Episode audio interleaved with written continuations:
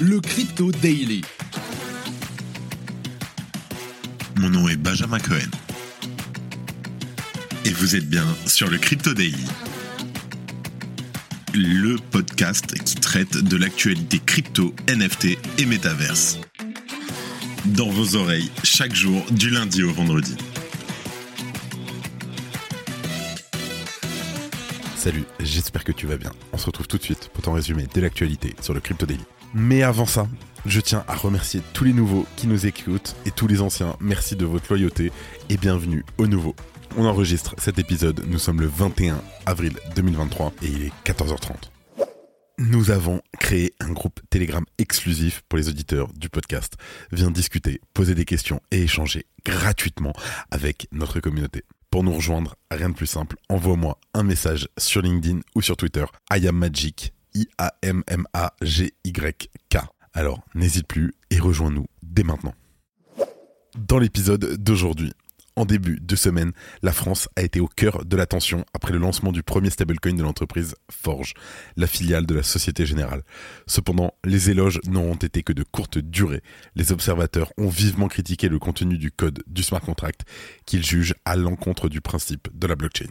En deuxième news, le Parlement européen a voté à la quasi-unanimité en faveur du règlement MICA, Market in Crypto Asset, qui doit encore passer entre les mains du Conseil européen avant son adoption finale. L'Union européenne devient ainsi la première zone mondiale à poser les jalons d'une réglementation dédiée aux crypto-monnaies à grande échelle.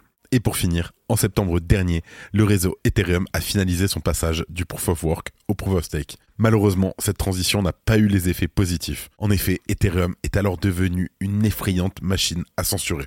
On fait un point sur ce qu'il en est huit mois plus tard. Mais avant tout ça, et comme d'habitude, Simon, mets-leur la musique. Here comes the money. Here we go.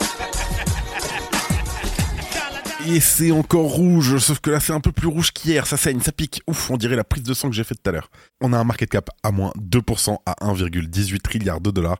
Bitcoin qui tient à peine au-dessus des 28 000 dollars à 28 065 en baisse de 2,2% en 24 heures, moins 9% sur la semaine, ça pique. Ethereum en difficulté pour rester au-dessus des 1900 dollars, moins 2,3% en 24 heures et moins 10,3% en 7 jours. Du côté des alt altcoins, on a le BNB en légère hausse à 0,5% à 326 dollars, le XRP moins 5% à 0,46, le Cardano moins 4%, le Dogecoin moins 9% en 24 heures à 0,08 dollars, le Polygon moins 4% et le Solana moins 2%. Allez, let's go, on va changer les idées, on passe aux news.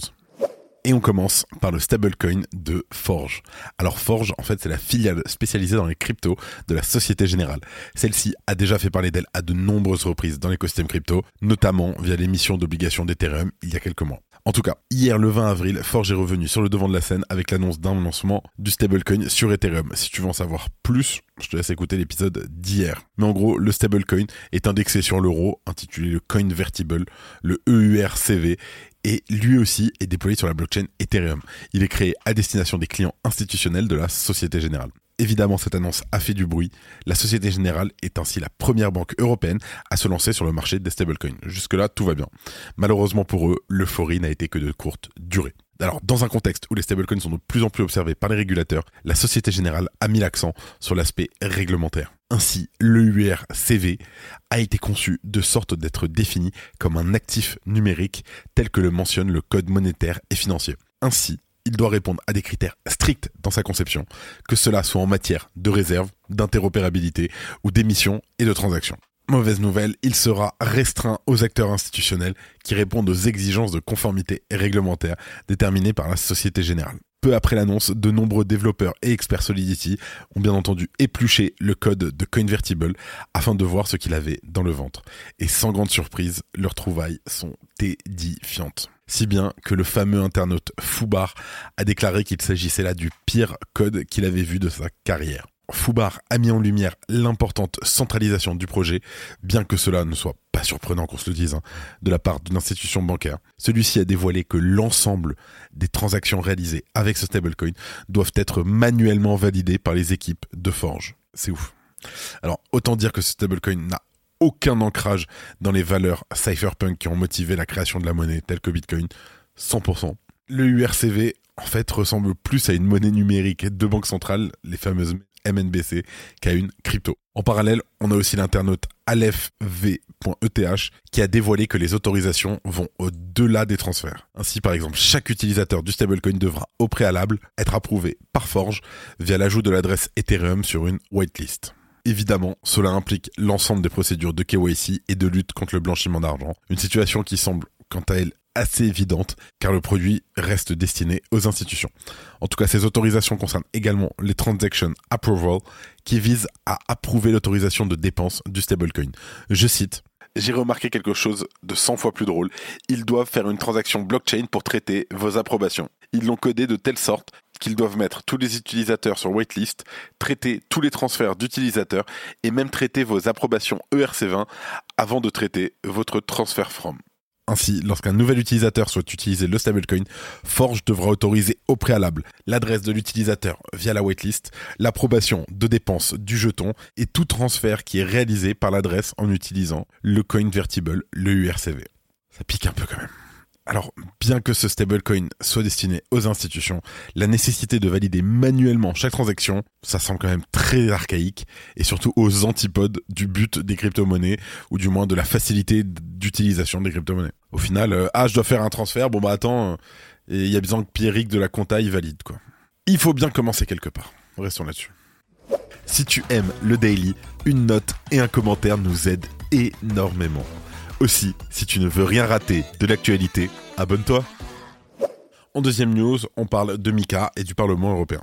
Hier, le Parlement européen s'est prononcé en faveur de l'instauration du règlement MICA, ouvrant ainsi les portes à la première réglementation dédiée aux cryptoactifs à une aussi grande échelle. Le texte, dont les premières lignes avaient été rédigées en 2020, doit encore recevoir l'approbation du Conseil européen avant d'être publié au journal officiel de l'Union européenne. Une fois sur les rails, le règlement MICA devra entrer en vigueur dès le mois de juillet prochain 2024 et les dispositions particulières à certaines verticales, notamment les stablecoins, devront s'appliquer à partir du mois de juillet 2024. Dans les grandes lignes, le règlement MICA obligera les entreprises opérant dans le secteur des crypto-monnaies à s'enregistrer au sein d'au moins un des États membres afin de proposer leurs activités dans l'ensemble de l'Union européenne. Un gage de sécurité donc qui devrait permettre aux entreprises concernées de réduire considérablement leur processus administratif. Il incombera ensuite à l'autorité européenne des marchés financiers et l'autorité bancaire européenne de veiller au respect des règles ainsi mises en place. La commissaire européenne aux services financiers, Merid McGuinness, a rappelé le bon fondé de telles règles suite à l'effondrement de grands acteurs de l'écosystème, notamment en 2022. Et comme nous l'avons vu ces derniers mois, des règles et une supervision stricte sont tout à fait nécessaires. En effet, des projets tels que FTX, Terra Luna, Celsius et Voyager se sont effondrés. Nous avons vu de nombreux investisseurs particuliers, attirés par de fausses promesses ou de faux espoirs, perdre d'énormes sommes d'argent. Alors, bien que Mika, dans son état actuel, doivent encore être peaufinés en raison d'un secteur qui évolue rapidement, le contraste reste net entre la zone euro et les États-Unis, où les entreprises du monde de la crypto évoluent dans un flux juridique constant. Un flou tel que Gary Gensler, le président de la Securities and Exchange Commission des États-Unis, s'est récemment retrouvé dans une situation particulièrement embarrassante, on en parlait hier, et où il a été totalement incapable de statuer sur le statut de l'Ether, si c'est une securities ou une commodities. Ainsi, le contexte réglementaire des cryptos est clairement en voie de devenir plus compréhensible au sein de l'Union européenne. Il y a donc fort à parier qu'un nombre croissant d'entreprises se mettent à migrer vers les terres européennes. Cependant, certaines dispositions sont à considérer, notamment la fameuse Travel Rule qui a aussi été votée, qui prévoit la surveillance des transactions supérieures à 1000 euros effectuées entre un portefeuille auto-hébergé, Ledger, Metamask, Trésor, tout ce que vous voulez, et un fournisseur de services crypto. Très rapidement, rappel sur la Travel Rule. Si jamais vous envoyez de Binance vers une Ledger, vous devez KYC la Ledger. Si moi j'envoie de l'argent à mon cousin depuis Binance, plus de 1000 euros, et eh ben je vais devoir donner sa pièce d'identité, etc. à Binance, dire où ça va. Et c'est compliqué. Et dans l'autre sens aussi, hein, si jamais vous recevez de l'argent d'une Ledger ou d'un portefeuille auto-hébergé, vous devez euh, dire d'où ça vient et prouver. Merci d'écouter le Crypto Daily. Et pour finir, on parle de la censure sur Ethereum. Alors la MEV, c'est la pratique qui est apparue à l'été 2020 en parallèle avec le DeFi Summer. Très rapidement, la MEV est un concept qui fait référence à la valeur maximale qu'un acteur en général un mineur ou un validateur, peut extraire d'un bloc en tirant parti de sa position privilégiée. Cela peut inclure la réorganisation des transactions ou l'exclusion de certaines transactions pour obtenir un avantage financier. Avec le passage d'Ether au POS, la MEV a bien évolué. En effet, le POS a été accompagné d'une séparation des rôles dans la production de blocs. Celle-ci a été introduite par Vitalik lui-même dans une proposition appelée Proposer Builder Separation. Celle-ci implique une séparation des validateurs qui proposent les blocs et des producteurs, les blocs builders, qui créent des blocs. La MEF de ces blocs ayant été préalablement optimisée. Je sais, je parle chinois. Allez, let's go, on parle français. En tout cas, malheureusement, dans les mois qui ont suivi la transition, la majorité des producteurs de blocs étaient basés aux États-Unis. Par conséquent, ces derniers n'ont eu d'autre choix que d'appliquer les sanctions mises en place par l'OFAC concernant la plateforme Tornado Cash. Résultat, en novembre 2022, 78% des blocs produits sur Ethereum respectaient les recommandations de l'OFAC, et donc c'est-à-dire qu'ils censuraient systématiquement les transactions liées à Tornado Cash. Évidemment, de nombreux internautes et utilisateurs d'Ethereum ont pointé du doigt cette censure systématique. Pour les premiers qui étaient là sur le podcast, on en parlait. Rapidement, la communauté s'est aperçue que cette censure était due à la centralisation de la production des blocs autour du block builders de l'entreprise Flashbots. Consciente de la situation et des effets néfastes pour le réseau, les équipes de la société Flashbots ont réagi. Ainsi, au mois de novembre 2022, Flashbots a annoncé l'ouverture du code source de ces deux solutions phares, Flashbots Relay et Block Builders. Cette ouverture du code a permis de lancer une nouvelle concurrence dans le milieu de la création de blocs. De surcroît, cela a permis l'émergence d'une multitude de block builders basés hors des États-Unis qui n'ont donc pas à se plier aux recommandations de l'OFAC. Donc la situation pourrait dire qu'elle est sous contrôle, I guess. Aujourd'hui, après le passage au proof of stake, les choses ont bien évolué. En effet, les résultats de l'ouverture des sources des produits Flashbot se sont rapidement fait sentir. À compter du mois de novembre 2022, la part des blocs respectant les recommandations de l'OFAC sur Ethereum n'a cessé de chuter, si bien qu'il ne représente désormais plus qu'un quart soit 25% des blocs produits sur le réseau. C'est une victoire pour la décentralisation et pour Ethereum qui aurait pu faire face à un problème de taille dans le cas d'une généralisation de la censure. Toutefois, de nombreuses entités, notamment des tiers qui proposent des services de staking, continuent d'appliquer cette censure de manière plus ou moins systématique. Ainsi, si vous souhaitez stacker vos Ethers tout en ne participant pas à ce phénomène de censure, je te mets en description une liste complète des fournisseurs de services suivants qu'il faut éviter. Ce qui est sûr, c'est qu'il est préférable à ce moment-là d'utiliser des services de staking centralisés tels que Lido ou Rocket Pool afin de ne pas participer à cette censure.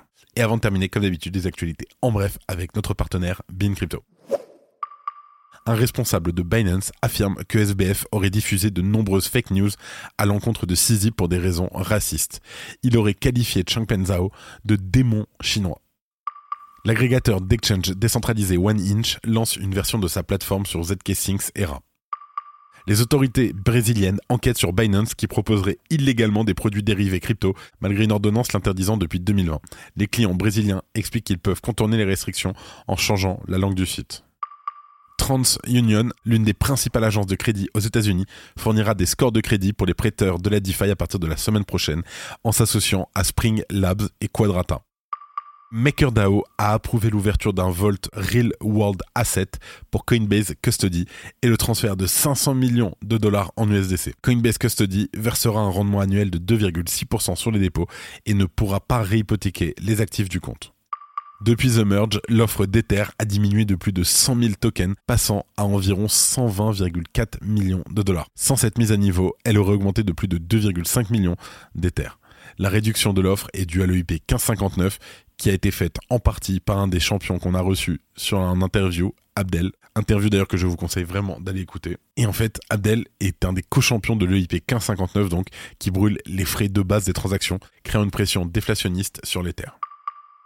Krafton, le studio nord-coréen derrière PUBG, collabore avec la société de réalité augmentée Naver Z pour développer Migaloo, une plateforme de jeu métaverse Web3 prévue pour cette année. Tether a émis 1 milliard d'USDT pour renouveler ses stocks. Tether domine le marché des stablecoins et occupe 45% des parts de marché devant l'USDC qui en occupe 38%.